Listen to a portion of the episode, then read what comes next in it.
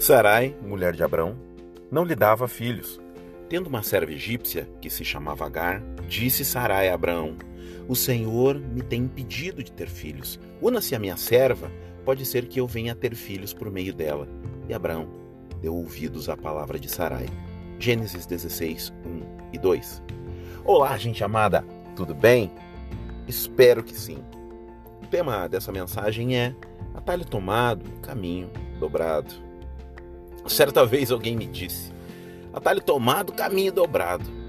Obviamente que para alguns casos esse ditado não procede, pois existem alguns atalhos de fato, por serem ainda pouco conhecidos, que têm um fluxo menor de pessoas ou veículos, que eles acabam por proporcionar uma chegada mais rápida.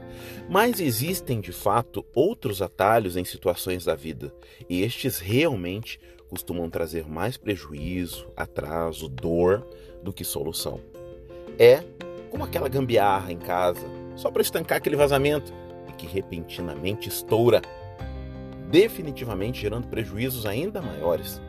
É aquela manutenção do carro que vamos driblando, aquele documento irregular que vamos procurando postergar o pagamento, até que o motor funde, a Blitz nos encontra, além das situações do lar, onde para obter os objetos dos sonhos, em vez de poupar, nos metemos em empréstimos, parcelamentos e acabamos com o bem em nossas mãos, mas os rins e os olhos da cara na mão dos bancos ou das financeiras.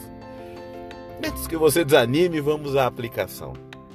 Sarai sugeriu um atalho que saiu muito caro para Abraão, emocionalmente falando e posteriormente historicamente falando, pois os descendentes de Ismael, hoje conhecidos como árabes, são a nação atribuída pelos muçulmanos como a verdadeira descendência de Abraão e não Isaac. Por quê? Atalhos. Cuidado com os atalhos. Eles podem gerar histórias paralelas em nossas vidas, das quais não iremos gostar de relembrar. Jesus não optou por atalhos. Ele trilhou o caminho todo e se tornou o caminho para chegarmos ao Senhor e aos seus propósitos para a nossa vida. Essa é uma mensagem de alerta, mas com amor ao seu coração, em nome de Jesus.